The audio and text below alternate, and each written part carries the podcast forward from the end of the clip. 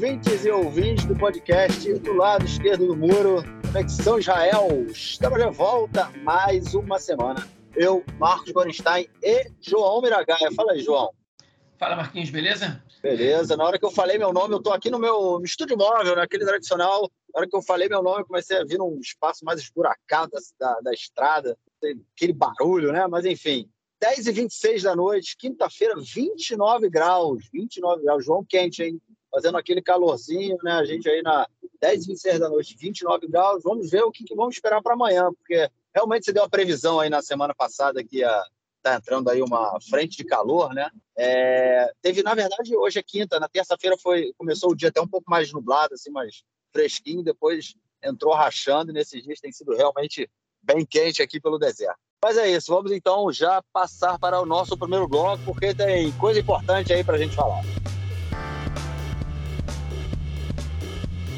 É isso, gente. Começando aí, a gente, dia 11 de novembro, né? A gente tem as, as eleições naquela quinta, não, sexta rodada eleitoral em três anos, não, quinta rodada em três anos e meio. É isso aí, é mais uma, uma disputa eleitoral. Os partidos começam a se organizar, né?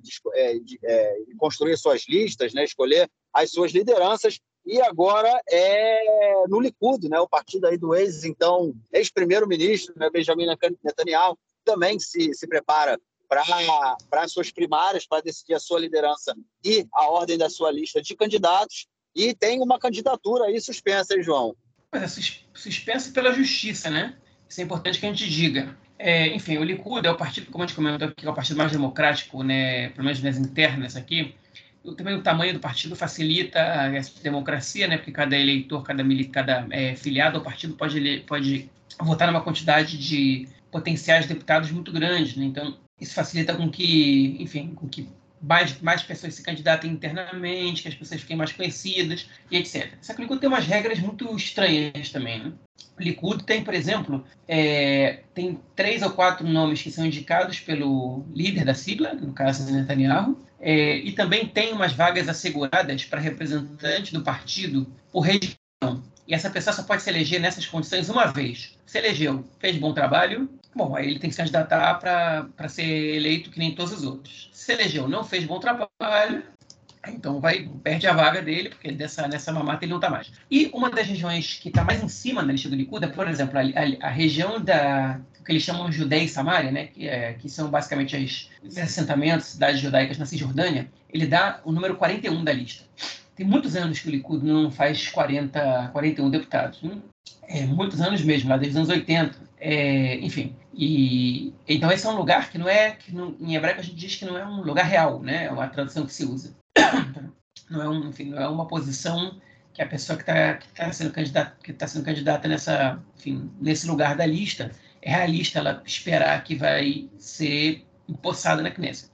Mas tem alguns lugares que são muito. É, estão lá em cima na lista, né? Estão lá número 16, 20, que são, enfim, posições que, que certamente serão eleitas depois das eleições. Né? O Likud que está aparecendo com 35 cadeiras na, nas pesquisas que foram divulgadas hoje, dos canais 13 e 14. E um, desse, um desses lugares é o representante da região de Tel Aviv, cujo, é, enfim, candidato estava liderando as pesquisas internas do Likud, disparado, chamava Davi Laniado, né? e, uma apuração jornalística do jornalista Araviv Drucker, do Canal 13, mostrou um passado criminal dele, e aí o caso foi parar na justiça interna do Likud, que é que vetou a candidatura do Davi Laniado. Para essa é, decisão da justiça interna do Likud, que vetou que essa, essa, essa decisão foi tomada hoje, mas essa foi uma decisão para que o Likud tentasse melhorar um pouco a imagem porque o Davi Laniado ele é nada mais nada menos que o sétimo candidato nas primárias do Likud que aparece com histórico, é, enfim, criminal no seu passado. Né? É, e, enfim, isso o Likud estava sendo chamado de partido do, dos, dos, dos, criminosos, né? partido dos, dos bandidos pela, por parte da oposição ao Likud, aqui parte da esquerda, né? É, enfim, principalmente os partidos de centro. E, enfim, a justiça do Likud, o partido tem uma justiça interna, decidiu se antecipar a esses problemas e evitar essa candidatura do Davi Laniado. Isso não, é, não foi brincadeira, o cara ele, ele é um membro forte de umas panelinhas internas do partido, todo partido tem as suas e o Likud não podia ser diferente. Esse caso ainda vai repercutir um pouco, vai depender muito de como é que o Netanyahu e a turma dele vão reagir em relação a isso. Se o Netanyahu falar cala a boca, alineado, deixa quieto isso aí, a gente não pode ficar se envolvendo com um problema agora. A tendência é que abafe o caso. Mas se o cara for parça do Bibi, aí esse caso pode ter mais repercussões aí. Enfim, mas por enquanto é isso. Aí, cara, o que eu sei é que sete candidatos, né? Sete candidatos na lista com um passado criminal aí, tanto quanto duvidoso, é realmente gente com tanto quanto complicado. Mas, enfim. É muito interessante também ver esse, essa mudança da, da, da política israelense, né? essa galera aí que tanto quanto complicada, é, buscando entrar na política para qual partido eles entram. Né? É, vamos então a nossa segunda notícia aí, João, que você já deu uma, uma palhinha, né, mostrando aí, falando que é, pela primeira vez em muito tempo, o, enfim, né, o Likud conseguiu agora, é, nas últimas pesquisas que foram divulgadas, é, 35 cadeiras e pela primeira vez em muito tempo o bloco do Netanyahu consegue aí uma, uma maioria, pelo menos no momento, né, caso as eleições fossem hoje, vamos dizer assim, e ele vo volta aí a estar próximo de dirigir o país novamente, né, cara? Pois é, está acontecendo uma tendência que é o fortalecimento do bloco Netanyahu, né? Não só do partido dele, o Likud está sendo ali nas 35 cadeiras, mas que é um número bastante alto, também um número que, enfim, Netanyahu só alcançou uma vez, que foi quando ele polarizou com Gantz é, na, nas primeiras eleições, perdão, ele, na verdade ele conseguiu 36 nas terceiras eleições, é, mas enfim, 35 é um número bastante alto, e enfim, mas não é só ele, né? O Partido Sionismo Religioso também está conseguindo um número alto de cadeiras, está com 12 cadeiras, né, com a união do Ben-Gvir com o Smotrich. É, e os partidos ultra-ortodoxos estão fazendo 15 juntos, né? Estão fazendo as contas aí das 62. Foram, esses foram os números das, da pesquisa do canal 13, que são as pesquisas mais é, respeitadas de Israel, que são feitas pelo, pelo pesquisador Camille Fuchs, que é uma autoridade em Israel de pesquisas eleitorais. Ele tem um maior percentual de acertos, né? E, enfim, ele é muito reconhecido no meio. Mas o canal 14, que é um canal que, é, que não, é, não é tão crível assim, mas ele apresentou números muito similares. Ele apresentou 61 para o bloco Netanyahu. E é óbvio que tem margem de erro, e é óbvio que, que enfim, que essas pesquisas, é, elas, a gente está dois meses das eleições, é óbvio que muita coisa pode mudar, mas elas estão mostrando uma tendência, que é uma tendência de crescimento da candidatura do bloco Netanyahu. E aí a gente tem que entender por que está acontecendo esse crescimento é, e o que, que a, o bloco anti-Netanyahu vai fazer para reverter essa situação. É, agora, não dá para saber, enfim, exatamente qual é, qual, quais são as variáveis para isso, porque os partidos do bloco anti-Netanyahu, todos eles, exceção de um partido recém-criado pelo deputado Eli Avidar, que é, enfim, que se desligou do Israel Beiteno, do partido Já Nossa Casa, no partido do Lieberman, é, todos eles eles estão ultrapassando a cláusula de barreira. O partido do Eli Avidar, todo mundo sabe que não vai ultrapassar a cláusula de barreira. Ele está com 1,5% dos votos agora. E outro partido que não ultrapassou a cláusula de barreira foi o Iamina, liderado agora pela Elet Shaked, que teve 2,8% dos votos, bem mais próximo da cláusula de barreira do que, do que o partido do Elia Vidar, mas ainda assim ainda falta aí um 0,4% para que ela consiga ultrapassar e 0,45%, né, quase meio por cento, que não é qualquer coisa, né, não é pouco voto. Enfim, ainda mais numa eleição que, que qualquer enfim, que, que o bloco Netanyahu está ganhando e ela já sinalizou que ela vai fazer parte do bloco Netanyahu, então a tendência é que os eleitores dela migrem para uma vitória mais certa do Netanyahu. Então, ou seja, nem, nem esse cenário está favorável, porque a Chaqueta está segurando ali mais ou menos três cadeiras com ela. Três cadeiras que, se migrarem para algum lado, provavelmente vão migrar para o bloco Netanyahu. Então, a vantagem do Netanyahu está imensa nesse momento. É verdade que o Eli Avidar está segurando ali também uma cadeira, uma cadeira e meia, mas, é, enfim, é, muito, é menos, né? A vantagem do bloco Netanyahu é maior e a tendência hoje é que ele ganhe e forme o governo. O que, que pode alterar essa situação? A campanha dos partidos do bloco anti-Netanyahu ela pode é, tentar mudar um pouco a situação. Né? É, os feitos do, desses, desses magros quatro meses de governo do Lapid antes das eleições também podem, é, mas eu, eu, vejo pouca possibilidade de que haja uma mudança dramática nesse sentido. O que mais pode alterar a situação atualmente não é um novo escândalo de corrupção envolvendo Netanyahu, não é uma campanha eficiente do, do, dos partidos anti-Netanyahu, não é nada disso. Mas pode alterar essa, essa situação é que o eleitorado árabe vai votar. O eleitorado árabe não vai votar em, em imensa maioria em partidos do bloco Netanyahu, sobretudo quando o Ben-Gvir, Ben-Gvir e o Smotrich estão tão fortes politicamente que podem, podem não, deverão ganhar ministérios, no caso do Netanyahu, vou até corrigir de novo, certamente receberão ministérios, e ministérios não pouco importantes, no caso Netanyahu é, seja eleito primeiro-ministro, e aí vão ser membros do gabinete de segurança, enfim, vão estar presentes em uma série de, de, de, de decisões importantes do governo, e isso pode tirar os árabes de casa. Hoje a população árabe israelense está muito apática em relação às eleições. Os partidos árabes juntos estão fazendo 10 cadeiras e, enfim, a, a, a, falta de confiança da população árabe israelense nos seus partidos, né? dos partidos setoriais né? do, do, do, mundo árabe israelense, da população árabe israelense, ela não é de hoje, ela já vem de um tempo e isso influencia certamente no, na desesperança dos eleitores. A diferença, a pergunta que a gente tem que fazer é se os eleitores eles vão ficar apáticos também frente à possibilidade de ver o bem vir ministro. Né? É, porque acho que se eles não entenderam ainda, é, enfim, se acham que é tudo a mesma coisa, que os árabes são vítimas de preconceito, enfim. Olha, a gente tem um status quo que realmente coloca a, situação, a população árabe israelense numa situação bem, é, é, é, enfim, desagradável, digamos assim, que eles são vítimas de discriminação, são tratados de maneira diferente pelo governo. Sem dúvida, tem números que corroboram essas teses. Eu não preciso aqui é, é, me alongar muito em relação a isso. Agora, quando você tem um sujeito supremacista judaico exercendo um ministério no governo, um partido com 12 cadeiras dentro do governo, que, enfim, que, que com o poder que eles podem chegar a ter, é, é, eu acho que, que, é, que, é, muito perigoso. Eu não gostaria de ser, não gostaria de ser um árabe israelense nessa situação de jeito nenhum. Né? Não gostaria de ser um, um, cidadão israelense numa situação dessa, né? árabe muito menos. E acho que isso tem que tirar eles de casa. Tem que ser suficiente para tirar eles de casa e votarem, ainda que eles boicotem as eleições, ainda que eles não confiem nos seus partidos não resta outra, né? É, é, enfim, é o, não é o voto, é o veto. É, se eu acho que isso vai acontecer, particularmente, eu não sei. É, gente, enfim, não vai, não vai fazer com que 80% dos, do, dos eleitores árabes vão votar, mas pode mudar esse número de 50 para 60 ou 50 para 65, e isso já é suficiente para mudar, é, enfim, para reequilibrar os blocos e derrubar o, a possibilidade de Netanyahu exercer o governo agora. É, mas, enfim, o futuro a gente não conhece, né? Como a Mila chamou a atenção da gente outro dia, que são frases que a gente sempre diz aqui, eu não tenho bola de cristal, e eu não sei o que aconteceu no futuro, eu sei o que aconteceu no passado. É, enfim, mas é verdade, a gente não sabe, é, só resta a gente esperar um pouco. Eu não sou muito otimista em relação a esse cenário, não.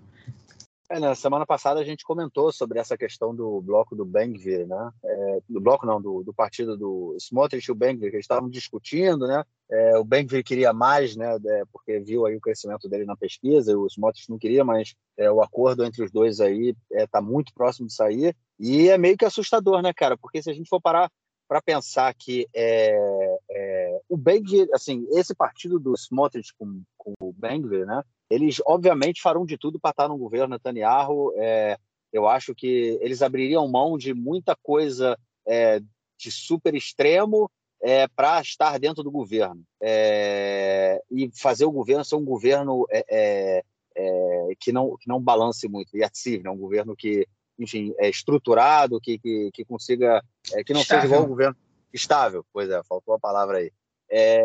e aí, enfim, eles, eles ficariam no governo e os, e os ultra-ortodoxos, é óbvio, né? Tudo que eles querem agora voltar. Comentamos aí na semana passada a dificuldade que eles estavam tendo é, em alguns momentos para conseguir verba, né? Conseguir financiamento para suas é, suas escolas, inclusive era uma das discussões aí que tava, levou um racha dentro do, de um dos partidos ultra-ortodoxos, né? A gente comentou disso no último episódio.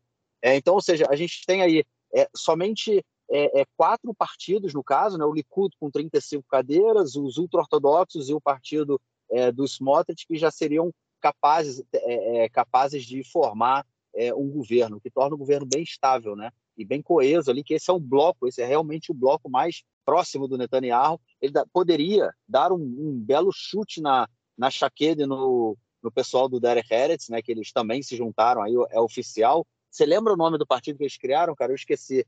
Eles fizeram esse bloco, é, eu ouvi hoje no rádio, esqueci, cara, esqueci o nome. Mas enfim, é, a gente comentou também disso no último episódio, eles estavam em negociação, né, para ver se se juntariam e se juntam.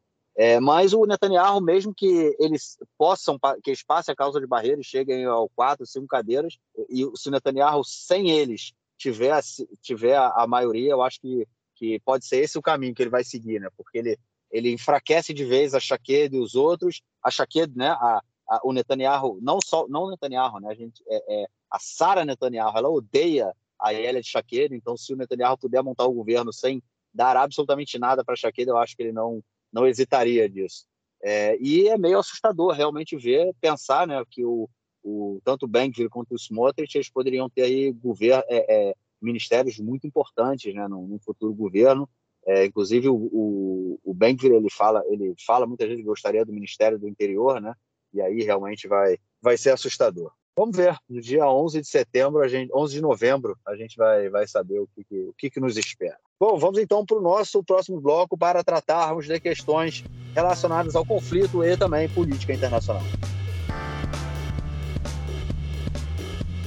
Bom, gente, essa semana aí foi uma semana que, é, pelo menos no, no entorno ali de Gaza, né, no, no envelope de Gaza, chamando, que, que a gente conhece por aqui, é, é, foi, uma, foi uns dias assim de muita tensão. O exército é, a, a, aumentou o nível ali de alerta, proibiu a, a, a circulação de trens, fechou algumas é, de trens ali no, na parte sul do país, né, é, de, de Ashdod, né, que é a cidade mais ao sul antes de Gaza, é, para o sul é, foram proibidas, foi proibida a circulação de trem, algumas estradas também ali perto de Gaza foram fechadas. Tudo isso porque, do outro lado, na Cisjordânia, o exército fez uma, uma, uma busca e prendeu o Bassam Assad, que era um dos líderes da Jihad Islâmica.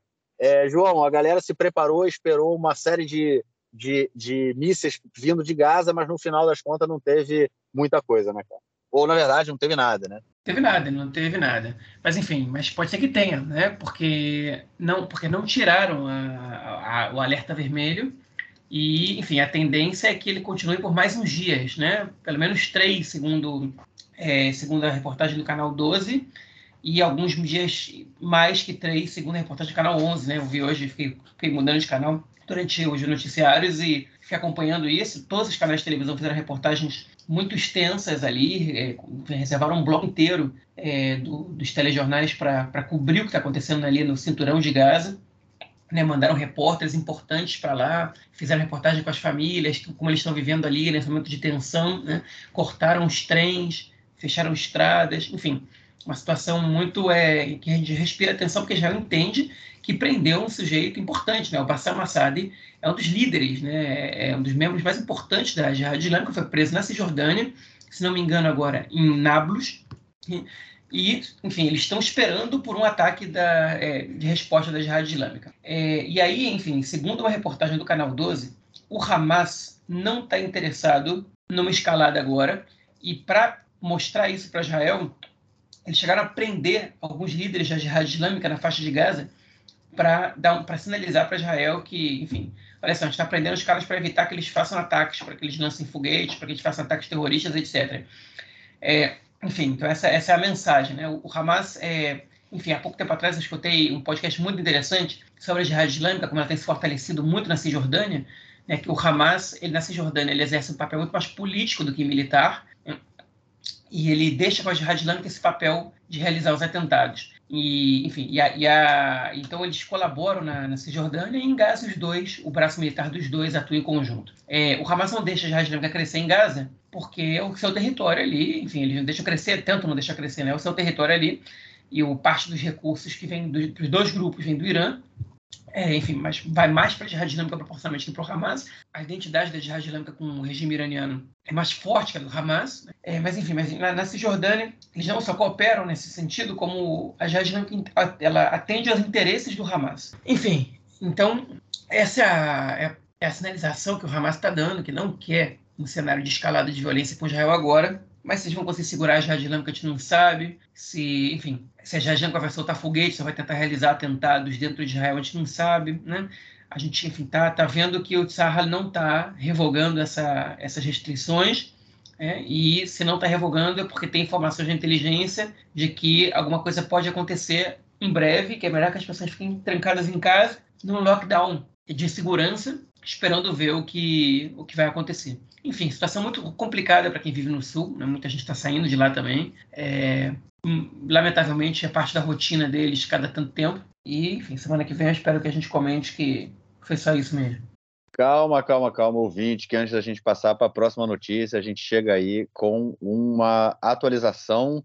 É, são agora 9 e 12 aqui da noite do sábado de Israel, um pouco antes desse podcast ir para o ar, e estamos gravando aí uma atualização sobre a nova escalada que, vem, que é, começou ontem né, na, na, na, faixa de Gaza.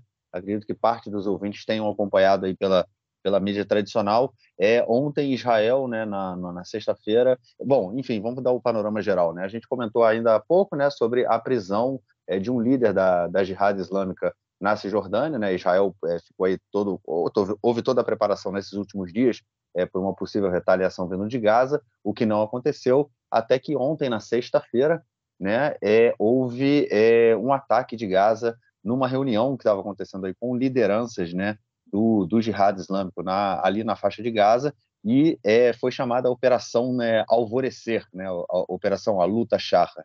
E essa operação deixou um dos principais líderes né, do, do jihad islâmico, da, do braço armado da, da jihad islâmica, o é, rapidinho que me fugiu o nome dele aqui, o Thais Al, é, Al-Jabari, que ele, enfim, é um dos chefes aí do, do braço armado da Jihad Islâmica, foi morto junto com outros militantes, e aí ontem, no final do dia, né, depois do enterro dessas, é, dessas, dessas vítimas aí, começou o ataque de mísseis a Israel, que não, não terminou é, até agora. A gente tem visto aí durante todo o dia de hoje diversos mísseis lançados em diversas regiões do país, né? Chegou a ter é, é, Azaká, né? Que é o, o a sirene tocando é, na região é, central do país, Tel Aviv, é, Jerusalém, até perto aqui da, da, na cidade onde eu vivo, Modin também tocou é, a sirene hoje, no dia de hoje. Enfim, é, o clima quente, né, João? É, coisas muito, muito estranhas acontecendo é, dois meses antes da eleição.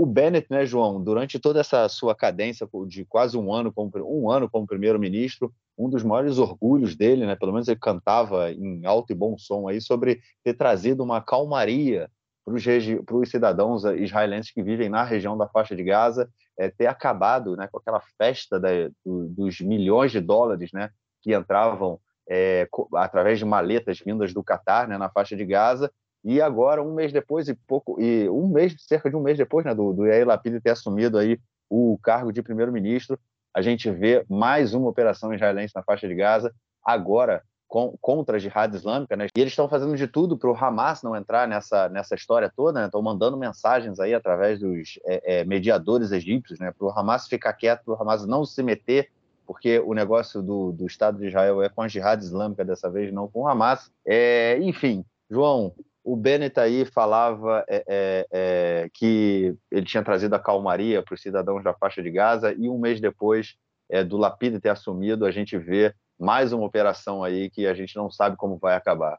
É, qual argumento para isso acontecer, João? Eu não estou muito convencido, não, cara. Olha, o argumento para isso acontecer é sempre o mesmo, né? É, enfim, o, existe uma ameaça do inimigo e a gente vai acabar com ela antes que ela cause algum dano, a gente se antecipa e etc, etc, etc. Agora, a causa verdadeira, okay, segundo a minha interpretação, e enfim, que está corroborada por alguns analistas também, né, é, meu, minha compreensão da situação, é de que, obviamente, essa não é a única verdade por trás disso. É evidente que, que Israel, quando começa uma, uma operação dessas, ou quando prende um líder da jihad islâmica, tende a entender de que essa ação militar ela traz consequências a médio e longo prazo, é, enfim, para uma tranquilidade na fronteira ou na, na, situação com os territórios, né, com os grupos, com as facções terroristas, etc. É, mas não é a única razão. Okay? Então, achei que voltar para de onde isso veio. Okay? A gente explicou um pouco, quando a gente gravou na quinta-feira, né, o que estava acontecendo antes. Agora, vamos, vamos partir daquele princípio que a gente parou. Israel prendeu um dos principais líderes okay, da é, Jihad Islâmica, que é um, um, enfim, que é o talvez seja o terceiro maior grupo palestino, certamente a, a terceira maior é, força armada palestina, se não é maior que o Fatah hoje em dia, a gente não sabe exatamente qual é o tamanho da força armada do Fatah, é, da Brigada Smart de Al-Aqsa, okay? mas enfim, a Jihad Islâmica está sempre ativa.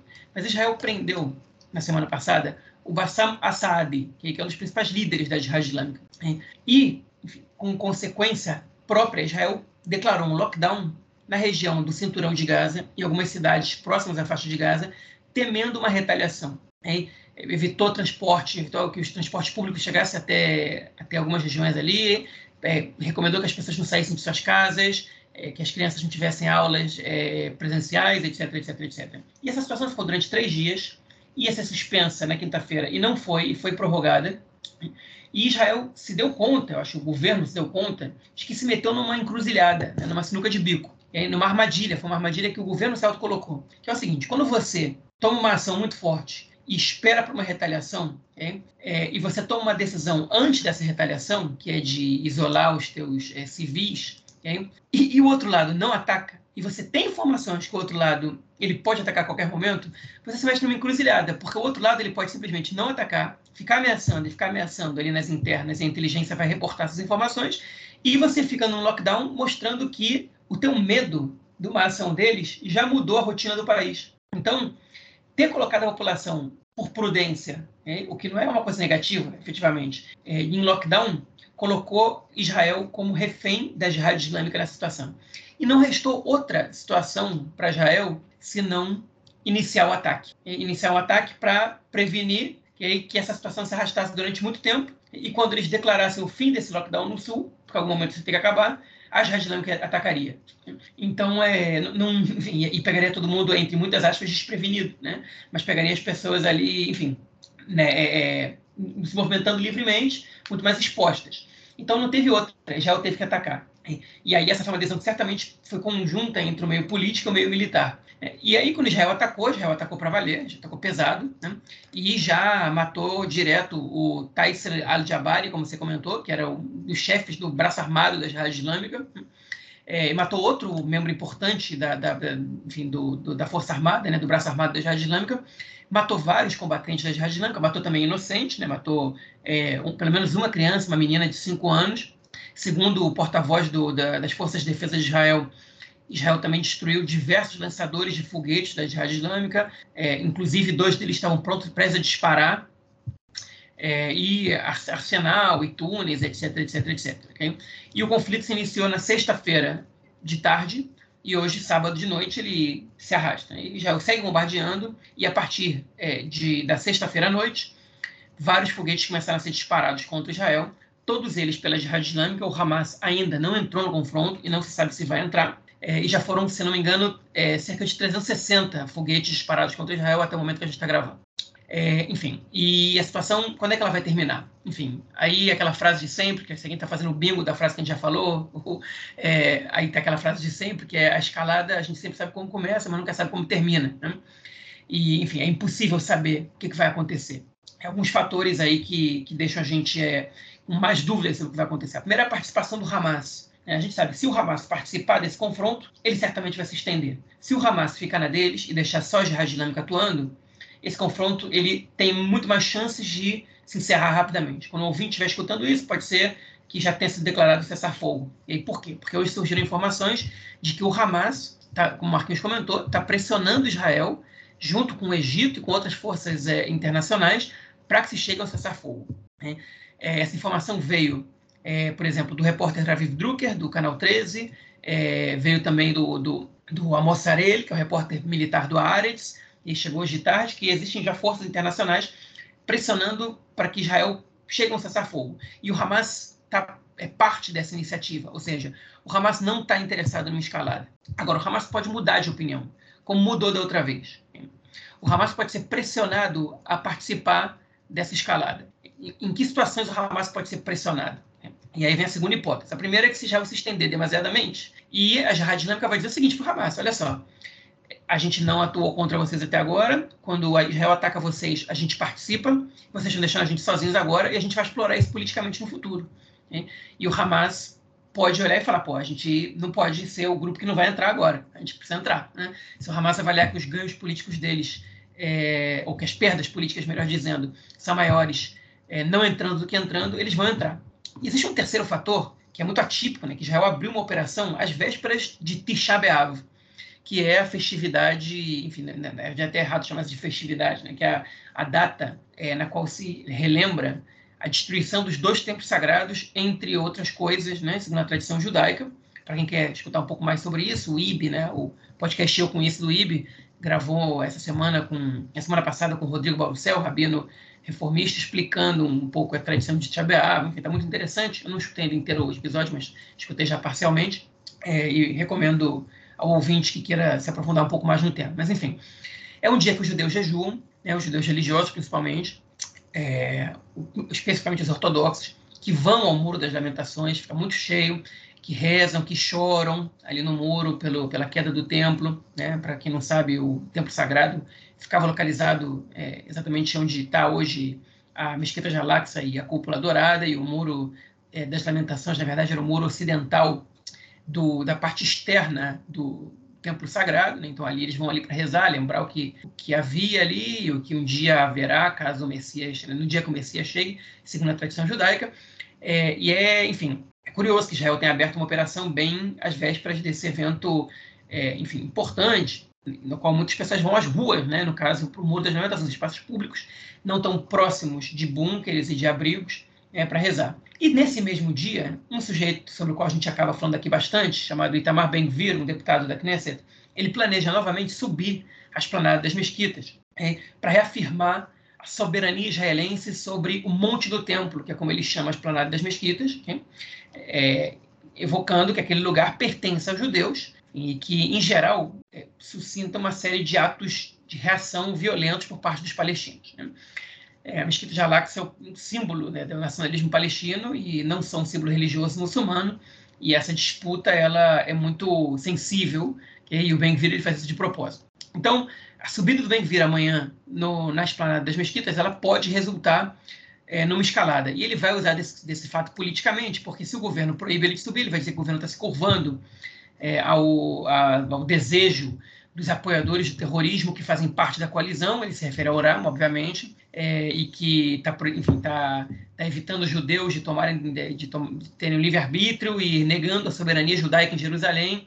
Enfim, ele usa muito bem essa arma no período eleitoral, isso é, isso é muito significativo. Hein? E se o Lapid e o governo permitem o ben de subir lá, como permitiram no dia de Jerusalém, no dia que comemora a reunificação de Jerusalém, é, enfim, eles correm risco de uma escalada de violência. Naquela vez era um risco. Agora é praticamente um fato de que esse, uma subida do Ben-Gvir ali é, não, enfim, vai gerar uma escalada ainda maior de violência.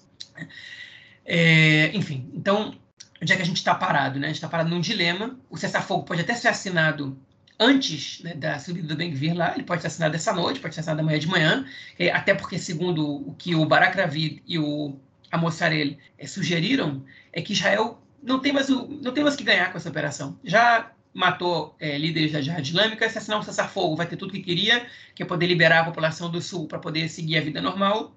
Recebeu alguns foguetes aqui e ali, nenhum morto israelense, enfim, mostrou força. Okay? E politicamente, se ah, essa operação ela tem, ela tem peso político? Evidentemente que tem. É evidente que tem é, é uma, um peso político e eleitoral também na decisão de começar uma operação agora muito mais avaliando as possíveis perdas de não entrar do que os ganhos de entrar. É, enfim, eu não acho que ela é uma operação que ela foi somente motivada, principalmente motivada por ganhos eleitorais ou não, né? É, pelo do Lapid e do resto do governo. É, mas ela tem peso político sim, e para o Lapid é importante ele mostrar que ele, enfim, consegue gerir uma é, operação militar, porque muitos duvidam da, da capacidade dele, né, como líder, de estar numa situação como essa, é, principalmente pelo seu histórico militar.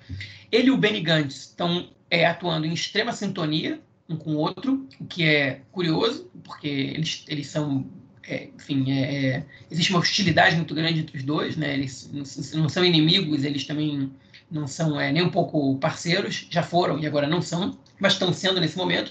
Da mesma forma que o Benny Gantz foi com o Netanyahu durante a operação é, anterior, no ano passado, quando ele era ministro da Defesa do Netanyahu, eles já tinham rompido. Né?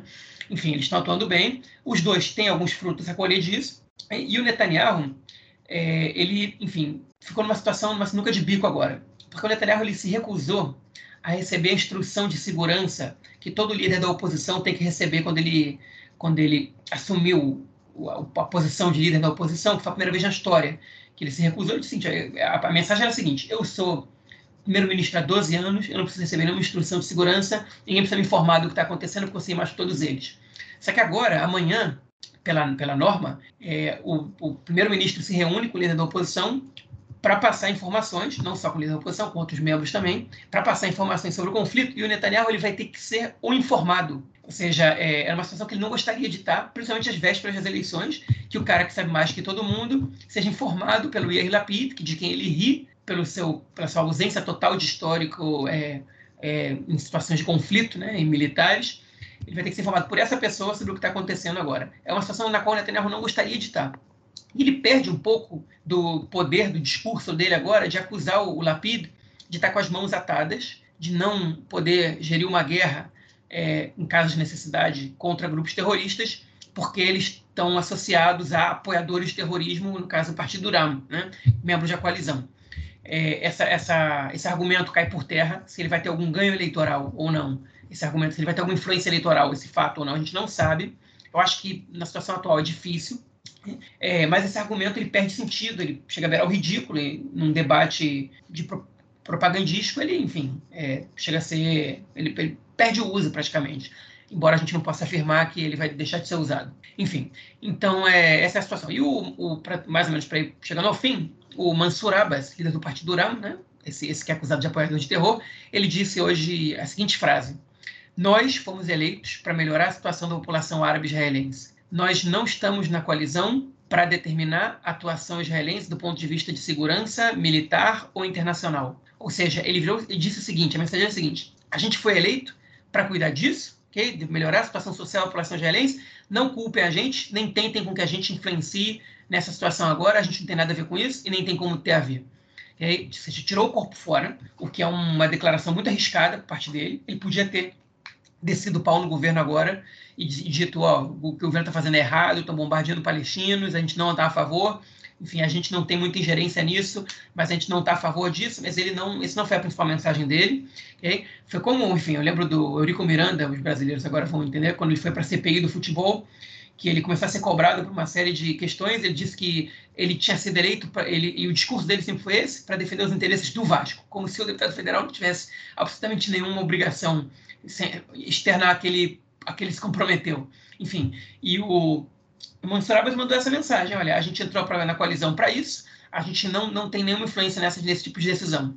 Mas ele poderia ter, né? ou deveria ter, deveria ser cobrado por isso, e vai ser cobrado por isso. E ele optou por tirar o corpo fora. E me pareceu uma, uma posição muito arriscada por parte dele, eu não sei o, o que, que, ele disse em árabe sobre isso, eu não sei, apesar de que o Mansur Abbas é um cara que tem é, se destacado por manter o discurso semelhante em árabe e em hebraico, ou seja, para as duas populações ele fala a mesma coisa, o que não é, o que não é comum dentro dos partidos é, de eleitorado árabe, e enfim, e vai ser complicado para ele sustentar a posição dele no, no, enfim, no, no eleitorado árabe é, que, que tem uma identidade palestina e se identifica com as vítimas em Gaza muito mais do que, enfim, do que qualquer outra questão, né? Por, por exemplo, a melhoria da, da, da, da situação social da população árabe israelense. Enfim, para terminar, toda, a situação de conflito e de guerra me deixa muito triste, muito abalado, enfim, além de afetar diretamente a minha vida como cidadão israelense, menos hoje que eu moro no norte, pelo menos por enquanto,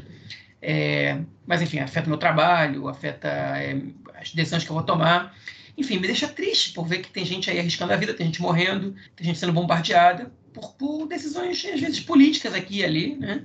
Obviamente que o conflito é muito maior do que uma adesão política aqui e ali, é, e obviamente que existe a ocupação, que é um caso por si só, existem grupos terroristas que, enfim, que também são outro caso por si só, é, mas enfim, a situação me deixa triste, me deixa chateado, ver uma menina de 5 anos morta é, me dói, eu tenho um filho de 5 anos e eu fiquei pensando, caraca, 5 anos, a idade do meu filho, né? enfim, e não é, enfim, uma situação muito desagradável para mim, é, eu espero que isso termine logo. Eu torço para que as análises do Barack Ravid e do Almoçarelli elas é, sejam é, elas casem com a realidade e sejam escutadas pelo Yair Lapid e, e, por outros e pelos membros da, da Jihad Islâmica também. Enquanto isso, resta a gente torcer, né, Marquinhos, para que as coisas acabem rápido.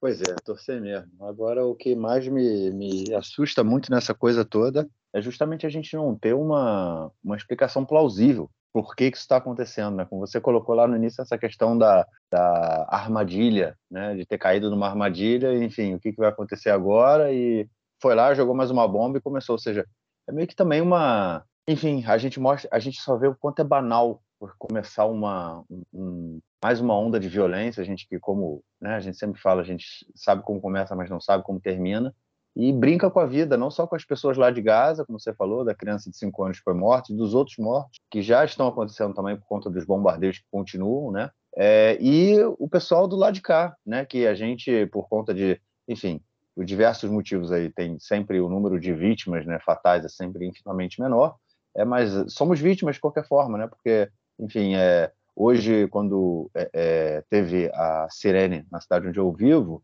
eu estava na rua com os meus filhos e tive que correr com eles no meio da. Na... a gente estava na piscina, na verdade. Eu com duas crianças pequenas na piscina e de repente a gente ouve a, a sirene, todo mundo que estava lá na, no parque aquático correndo para o abrigo. Enfim, é uma, é uma situação muito desagradável e a gente vê que ela foi realmente criada por uma questão banal. Né? O argumento do governo é que ah, a gente viu que um atentado terrorista ia ser ia sair, né? E por isso a gente fez esse ataque. Meu amigo, desde que eu cheguei aqui em Israel, o que eu mais ouço é falando, não, centenas de atentados terroristas são organizados todos os dias, e o serviço secreto israelense ele impede esses ataques, e não sei o quê, não sei o quê. Então, agora, por conta de mais um ataque terrorista que sairia da faixa de Gaza, o que é um tanto quanto difícil, né? A faixa de Gaza é cercada, a faixa de Gaza é, é monitorada, policiada constantemente. Recentemente terminou-se de se construir mais uma barreira na faixa de Gaza, agora uma barreira subterrânea, inclusive, é, para evitar os túneis né, do Hamas é, e da Jihad Islâmica. Então a gente vê o quanto é banal você começar uma você começar uma mais uma onda de violência. Agora, uma coisa também é o quanto é banal e fácil você construir uma narrativa para justificar essa, essa, essa onda de violência. É, eu não, não me sinto convencido, mas as pessoas, beleza, ah, não, a Jihad Islâmica quer atacar a gente, então a gente vai lá e faz o que fez. Né? E, e todo mundo compra isso com uma facilidade muito grande. É muito fácil de se vender isso. A mídia vende isso com uma facilidade muito grande. Né? E, assim, eu também, sem sombra de dúvida, é, me, me, me, chama muito a atenção é, fez o comentário que eu fiz lá no início, né? É, a gente vê que durante um ano inteiro, um dos maiores feitos do governo Bennett, que o Bennett mais se orgulhou, foi falar de que é, ou, é, é foi paralisada né, a, a, a, festa, né, a farra na faixa de Gaza, a festa dos dólares, né, a farra dos dólares. Lembrando para os ouvintes, é, durante algumas vezes é, é, é entraram maletas né, é, vindas do Catar com milhões de dólares nas maletas. Né? As maletas iam para um banco né? E o Hamas era o responsável por dividir esse dinheiro.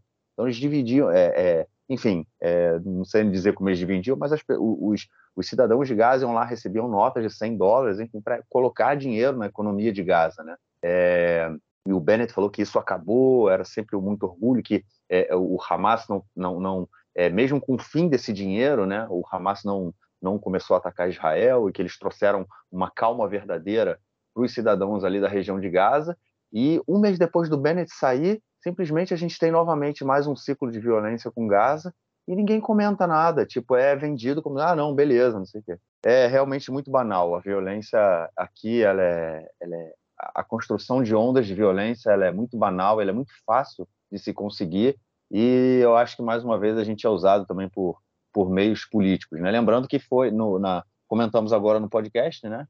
é, que é, pela primeira vez aí em, em, muito tempo a gente vê o grupo, o, o lado do Netanyahu, né, é, o bloco do Netanyahu tendo maioria, né, é, com as pesquisas que saíram. E curiosamente, um dia, dois dias depois desse tipo, dessa pesquisa que dá a, dá a oposição à vitória nas próximas eleições, a gente vê um ciclo de uma, uma rodada de violência que muitas vezes, né, caso, né, como, como é, é, caso termine assim, do jeito que a gente está hoje, agora, sem, sem uma escalada mais, mais tensa, mais, mais pesada, né?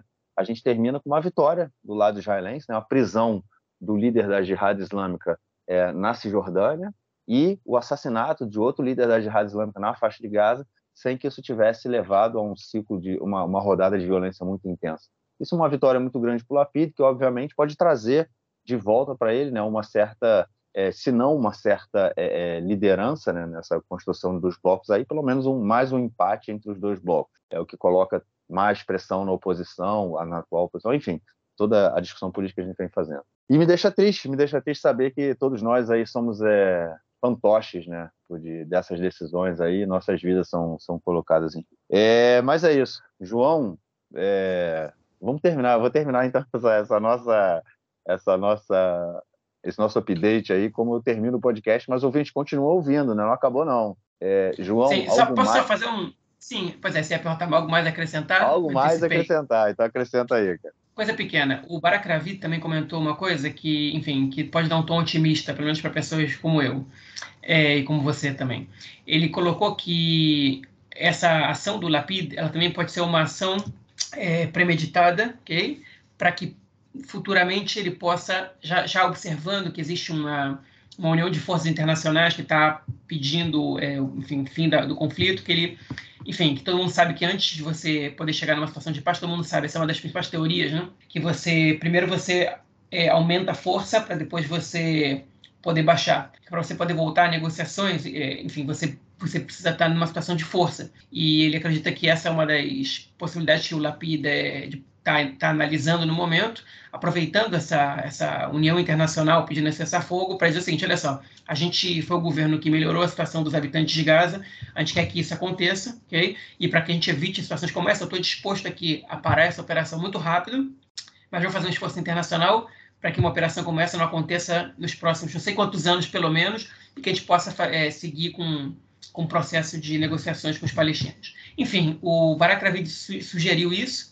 Se ele sugeriu isso, alguma fonte ele tem, né? alguém, alguém soprou isso para ele. Se essa fonte é confiável, não é, a gente não sabe, mas, enfim, não deixa de ser uma possibilidade. É isso. Então a gente fica por aqui no nosso update e continue aí com o nosso excelente podcast. É isso. E a próxima notícia do bloco é sobre o, o cunhado, não, né? O genro do Donald Trump, Jared Kushner, é, que escreveu um livro de, acusando, né, na verdade, o Netanyahu de não querer a transferência da embaixada americana é, para Jerusalém, né, que, que, que saísse de Tel Aviv e fosse para Jerusalém, o que na verdade seria um reconhecimento aí, né, da, de Jerusalém como a capital de Israel um tema que foi muito polêmico e discutimos muito aí no, no, no nosso episódio. Eu não me lembro o número, mas enfim, é o Netanyahu nega, né? Quer mostrar aí que ele é não que eles, enfim, era a favor da, da transferência da embaixada dos Estados Unidos de Tel Aviv para Jerusalém. Mas é curioso isso demais, né? Simplesmente o Jared Kushner está publicando um livro agora e ele diz nesse livro né, que o, o Trump telefonou para o Netanyahu um pouco antes de anunciar publicamente a decisão de transferir a embaixada dos Estados Unidos para Jerusalém, para comunicar ao Netanyahu, né? Falar, olha, a gente vai transferir a embaixada para Jerusalém. Aí o Netanyahu teria respondido o seguinte, segundo o Jared Kushner. ok, se você acha que isso vai ser o melhor, se você acha que vai ser o melhor para o seu país, o que é melhor fazer, você pode transferir. E o Trump, segundo o Kushner, ele pareceu não, pensar que o Netanyahu não tinha entendido exatamente o que ele disse, né?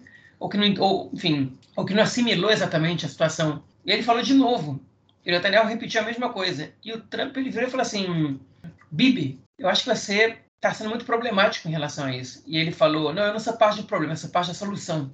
E o, e o Trump ficou pensando se essa era uma boa decisão mesmo ou não, porque senão o Netanyahu tinha mostrado, é, enfim, interesse nisso. O Trump teria finalizado a conversa dizendo que ele esperava do Netanyahu agora a volta às negociações para o Estado palestino. Enfim, e essa, isso foi o que foi descrito no livro do Kushner, por enquanto, o livro ainda não saiu, né? É, foram, alguns tiveram acesso ao, ao livro, alguns, algum conteúdo dele, mas enfim. Esse, essa teria sido, segundo Kushner, a conversa entre o Trump e o Netanyahu, a reação do Netanyahu, apática também, né? é, e, enfim, desinteressada e de quem não apoia, né? O, não apoiava realmente essa transferência. O Netanyahu de imediato negou, disse que não, que ele teve que pedir para o Trump várias vezes para ele transferir a embaixada e que tudo isso é mentira, que isso não é real e que nada disso aconteceu. Enfim, a relação do Trump com o Netanyahu, todo mundo achava que era uma relação maravilhosa, que os dois se entendiam muito bem. Ela começou a ser desmentida no livro do Barak Ravid, que é um jornalista israelense do portal Ala, que, que eu estou lendo ele ainda, estou lendo muito devagar, com o excesso de trabalho que eu estou aqui. Eu já passei da metade do livro, mas ainda estou lendo. Acho que é muito interessante como ele descreve essa, essa relação. Né? A relação ela foi complicada, ela teve vários tremores durante muito tempo, durante muitos momentos, é, enfim, durante, do, durante o mandato do Trump. E, o, enfim, e a gente não sabia disso, né? E o livro deixou claro isso, a partir de várias entrevistas que ele fez com, com o Trump. Né? O Netanyahu não, não deu entrevista para o livro, mas com o Trump, com assessores do Trump, com assessores de com membros do governo israelense, com, com vários, vários que, que, deram depoimentos em off também, né? enfim, membros de alto escalão dos dois governos, do corpo diplomático dos dois países. Não é novidade isso. Agora, o, o estranho é o Netanyahu, que sempre vendeu essa mudança da capital como fruto da sua, da sua batalha, né? da sua luta e do seu poder de persuasão com o Trump. É, ter sido descrito como alguém que não ficou nem um pouco interessado nisso, né? que, enfim, que, que desmereceu, foi apático. Né? Enfim, é, eu confesso que o Jared Kushner ele faz muitos comentários críticos ao Netanyahu no livro do Barak Ravid. Né? Então, eu acho que, eu confesso que eu, eu, não, eu não, tenho certeza se eu acredito no que, no que o Kushner diz. Né? É, ou, pelo menos, no, no, na, no tom que ele, que ele coloca essa, essa, essa apatia do Netanyahu nesse caso. É, mas eu também não duvido que tenha sido assim. Porque o Netanyahu sabe, no fim das contas, que uma situação dessa, uma mudança de embaixada dos Estados Unidos, pode gerar uma instabilidade na região. Né? E, enfim, talvez ele tenha. Uma coisa é o que ele fala para o público, outra coisa é que ele fala entre quatro paredes ou no telefone para o Trump. Né? E, e, enfim. Então eu não duvido 100%. Mas eu também não sei se acredito. É isso. Netanyahu pode ter dado aquela peidada na farofa, mas enfim, a embaixada foi transferida para Jerusalém Oriental. Vamos então para o nosso próximo bloco para tratarmos de outras questões domésticas essa semana. É isso, gente. Mais um escândalo nessa né, semana. É, não sei se os ouvintes estão lembrados, há um tempo atrás comentamos aí de uma, uma fuga que houve na prisão de Gilboa, né, na prisão é, de segurança máxima. É, três palestinos conseguiram fugir, foram todos recapturados depois, mas enfim, fugiram da, da segurança, que fica no norte, da, da, da prisão de segurança máxima, que fica no norte do país. E essa semana, nessa mesma, segura, é, nessa mesma prisão, é, estourou um escândalo onde é, três é, agentes né, do, de, de penitenciárias é, falaram que teriam sido abusadas né, por um preso é, e que a direção da, da, da prisão sabia do que estava acontecendo, porque esse preso teria muita força dentro do presídio. É, João, complicado demais esse caso, hein, cara? Esse caso é uma das, coisas, uma das coisas mais bizarras que eu escutei em Israel, enfim, nos últimos anos, talvez desde que eu fiz LA, talvez desde sempre. Hein? É simplesmente assustador, né? Os relatos que, que eu tive, a gente teve desse caso. É, é um negócio que você não custa crer, né? Então vamos tentar explicar para o ouvinte da gente que, que, tá, que aconteceu exatamente, que, como é que uma coisa dessa acontece, como é que oficiais do Exército que estão trabalhando de de carcereiras e agentes penitenciárias dentro de prisões de segurança máxima são assediadas e abusadas por um preso, okay? por um terrorista que foi preso. Okay? E é o seguinte, vamos, vamos, explicar essas coisas para deixa o início para o ouvinte entender o que, enfim, o que é o que é difícil a gente aceitar. Existe em Israel presídio de segurança máxima. Okay? É, e existem presídios normais é, para presos é, comuns. Os presos de segurança máxima, em geral, eles são presídios somente para palestinos por aí também pode ser que tenha algum libanês e tal. Basicamente, para Palestina, são, é, chamam de prisões de segurança, né? O termo bitachon Israel, que é segurança, ele é muito mais é, levado, enfim, é, é, muito mais relacionado ao que é o conflito do que com, com a segurança pública, exatamente. E a prisão de Gilboa, ele é uma das principais, se não a principal, que está com a gente há mais tempo, foi dessa prisão que quatro membros, é, quatro presos, né, três deles membros da Jihad Islâmica e um membro do Fatah, escaparam no início desse ano, se não me engano. Foi no, foi no início desse ano, ou no, ou no, ano passado. Não, foi no ano passado, desculpa. Foi, na verdade, já tem um ano esse caso. Há um ano, esse, esses quatro presos escaparam de lá cavando um buraco por baixo da cela, uma das maiores é, vergonhas para a história do Shabbat, né, que é o serviço penitenciário de Israel.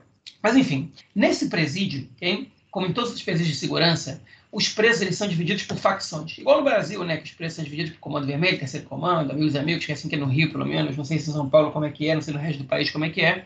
Né? Aqui em Israel, os presídios é, de segurança eles são divididos para presos do Fatah, da Jihad Islâmica, do Hamas, da Frente Nacional de Libertação Palestina, etc, etc. É, enfim, e esse, esse, dentro desses, dessas facções, cada grupo de presos elege um representante. E esse representante ele tem é, acesso né, a uma série de questões, reuniões, de participações de decisões internas na, no presídio é, do que os outros presos. Ele tem muitos poderes. Okay? A gente tem que levar em consideração que, um, enfim, uma greve de fome no presídio de segurança israelense pode tomar as manchetes do mundo, pode gerar uma escalada de violência na Cisjordânia ou em Gaza, é, enfim, descomunal e que a gente depois vai ter que ter, o exército depois vai ter que lidar com isso. Então, to, todas essas questões, né, envolvendo os presos de segurança, são muito delicadas. E, obviamente, tem uma presença muito forte internamente ali da inteligência do Exército, né, da AMAN, e do Shabak, que é o Serviço de Segurança, que é como se fosse o serviço secreto aqui que atua nos territórios. É o Mossad interno, né, que atua em Israel e nos territórios. O Mossad atua só fora de Israel e dos territórios. Né? É, então, basicamente, é assim, assim, que ele é, assim que acontece. E esse, obviamente, que esse representante ele pleiteia, ele, ele briga, né, com, enfim, pelos direitos dos outros presos, ele tenta melhores condições, direitos especiais e, e às vezes ele consegue, né? E, e muitas vezes é, o Shabak, né, o Serviço de Segurança Israelense, ele interroga presos ali dentro e usa presos como espiões também, né, como colaboradores, porque a gente sabe que os presos, eles às vezes mantêm contato com as organizações e um preso de dentro de uma cela israelense, ele pode passar informações para o Serviço de Segurança Israelense e evitar atentados, etc, etc. Bom, dito isso, um desses presos, hein, da ala do Fatah, ele parecia ter muito mais poder do que qualquer outro preso jamais teve ali dentro. É, ali dentro de qualquer outro presídio do país.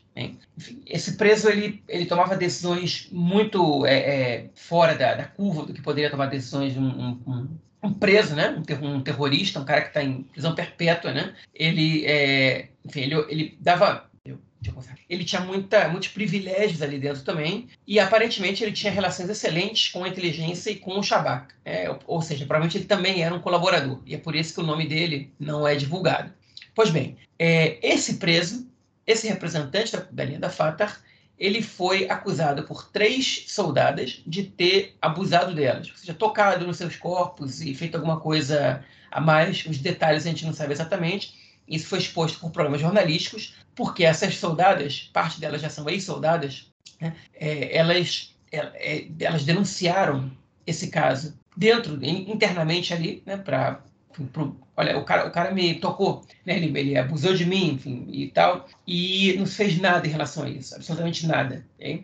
E o que elas ficaram mais irritadas não foi nem com o preso, foi com a inteligência de ter colocado, enfim, de não ter feito nada, né, com, com, com a inteligência perdão, que elas ficaram mais irritadas, não falei com o preso ter feito isso, que elas ficaram mais sentidas é por, por, ver que dentro do presídio, os responsáveis por isso, que são o comandante do presídio, a inteligência do presídio, não feito absolutamente nada com essas acusações delas. Hein? E isso levantou muitas suspeitas na cabeça delas, e elas comentaram o caso com, outro, com repórteres e com, outras, é, com outros profissionais de outros lugares, e elas começaram a entender de que em outros presídios, os presos é, de segurança máxima eles saem sempre algemados, né? E as, e as outras, enfim, outras, outros carcereiros, agentes penitenciários de outros presídios disseram: como assim você andou com esse cara sem que ele tivesse algemado nas mãos e nos pés?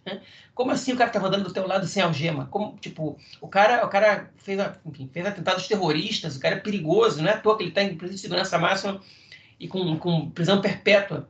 O que, que é isso?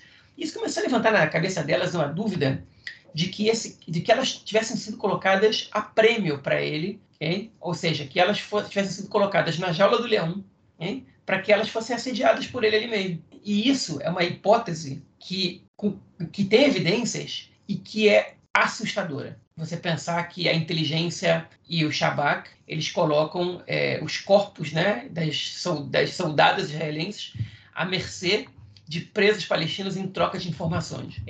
Tipo, é, assim, é esse é o preço que a gente está disposto a pagar. Né? Se, já, se a ocupação a gente não pagasse um preço gigante, submetesse os palestinos a pagar um preço gigante, okay? em nome dessa segurança nacional, porque alguns defendem que a ocupação é importante pela segurança, não só por uma política de colonização, né? agora tem mais esse preço para pagar também sem consultar a ninguém na sociedade se isso era razoável ou não, porque eu aposto que, que não, não chegaria a 0,0001% da população que aprovaria uma situação dessa, se é que chegaria um número desse. E uma dessas, dessas é, mulheres que foi assediadas, ela, ela comentou que uma vez ela estava andando com, com esse preso e ela, enfim, os presos estavam fazendo bagunça, a coisa estava fazendo tumulto, e ela decidiu castigar esses presos, ela tinha autoridade para isso, e, e esse cara tinha dito assim para ela: não, não, não, você não vai fazer isso agora, não. Me, escuta que é melhor você não fazer isso. E ela falou, quem é você falar comigo assim? A decisão tá tomada. Ele falou, escuta bem, mocinha. Você, na semana que vem, vai estar tá, vai tá fazendo guarda na torre, que é, um, é uma posição que ninguém quer fazer. Né? Guarda na torre do presídio. É chato, é desagradável. Todo mundo quer fugir disso e eles colocam as pessoas que estão castigadas lá no presídio. E não deu outra. Uma semana depois ele entrou lá. E ela ficou pensando. Ela, ela falou que ela não, não associou isso direto. Não, será que não? Não pode ser isso. Tipo, não pode ser que esse cara tenha esse poder. Mas depois que as coisas começaram a acontecer e o cara até e o cara chegou a abusar dela, ela disse: não pode ser que isso seja coincidência. Enfim, esse era o nível de poder que o cara tem. Ele podia, porque uma soldada desagradou ele, colocar, castigar a soldada, ele ficava sozinho com as soldadas para abusar delas. Enfim, e vai saber que comida ele não ganhava, e que direitos ele não tinha, e etc, etc. Okay? Agora, eu não vou entrar nem nesse caso da comida e do, do, do, dos outros privilégios, porque, enfim, isso é, isso é o de menos, né? É, o mais impressionante é realmente os poderes que ele tem ali dentro, que chega a um nível, não só dele castigar soldados, que já seria absurdo, mas, que, mas também de, de 10 soldados serem colocados a prêmio para ele. E aí o que, que acontece? Esse sujeito agora vai, pelo, pelo jeito, vai ser. vai responder a processo, okay? a duas acusações. Okay? Só que o sujeito está com prisão perpétua, então o que importa para ele receber mais condenações ou não? Okay? Não vai acontecer absolutamente nada, não, não existe pena de morte para terrorismo, nem agravante por, por abuso sexual. Então, para ele não vai acontecer absolutamente nada. Se tiver algum dia uma troca de prisioneiros, ele pode ser libertado. Então, ou seja, o que, que muda? E os responsáveis da prisão que, que, permitiram que isso acontecesse, ou que criaram a situação para que isso acontecesse, com eles não acontece absolutamente nada. Okay? Isso é, enfim, é, é, de, é, de, é de é assustador, é impressionante, é, é tremendo o que está acontecendo. É, eu, eu, não quero acreditar que está contando uma situação dessa para alguém. É, e isso é o que aconteceu na prisão israelense agora, é, seja um negócio que, que, que ultrapassa os limites do absurdo. De verdade, foi um caso que eu, eu não estava acreditando quando eu li essas notícias, depois que eu escutei dois podcasts sobre isso, eu não estava acreditando nessas notícias. Para mim era, era difícil compreender. E até agora, para mim, é difícil acreditar que isso possa ser verdade, embora três acusações seguidas, tipo, de, de, de soldadas diferentes, dizendo a mesma coisa e com todos os complementos dessa informação, é, enfim, só pode ser verdade. É isso, é realmente um dos casos mais bizarros que eu, que eu já vi acontecer aqui, né, cara? É de uma. É realmente sem noção, uma coisa assim que é assustador realmente. É, além de colocar, né? Além da gente hoje, como você colocou a questão da ocupação, né? A gente hoje tem um exército aí que os jovens são obrigados a passar três anos né, é, simplesmente para manter a ocupação, né, porque é para isso que serve o exército israelense hoje. É, em sua grande maioria, as atividades são para manter a ocupação israelense e a opressão do povo palestino. E a gente vê o, como é que os jovens israelenses são tratados. É, durante três anos da sua vida, entre os 18 e 21 anos, eles são obrigados a, a, fazer, a fazer o serviço militar. Parte deles vão é, ainda durante o período do serviço militar também trabalham em presídios, outros continuam na polícia depois, né? Mas, enfim, é, é assustador ver, como, ver que isso, é, é para algumas pessoas, né? Para algumas lideranças, é, é, tido como política de Estado. É realmente assustador. Bom, vamos então para o nosso próximo bloco para ouvirmos o comentário do camarada Nelson Manda aí, mestre. Meu caro Gorenstein, amigos do Conexão Israel, do lado esquerdo do muro, mandar um abraço para o João, que ficou muito feliz com o fato que eu vou noticiar agora, que foi a final da Supercopa de Futebol da França em Israel. É isso aí, o PSG Paris Saint-Germain veio jogar contra o Nantes domingo passado aqui em Israel. Jogo válido pela Supercopa. Seria o campeão da Liga Francesa contra o campeão da Copa Francesa. Normalmente é isso que acontece, né? Em qualquer país, Supercopa é o campeão da Copa contra o campeão do campeonato. 4 a 0 para o Paris Saint-Germain, 28 mil pessoas no estádio Bloomfield em Tel Aviv, atuação exuberante do Paris Saint-Germain e em especial dos dois principais jogadores que foram realmente o motivo que levou 28 mil torcedores ao estádio Bloomfield em Tel Aviv um gol do Messi e um gol do Neymar. Teve um outro gol também do zagueiro Sérgio Ramos, que foi muitos anos do Real Madrid. O Paris Saint-Germain realmente com caneta cheia abriu a caixa e contratou muita gente importante do cenário futebolístico mundial.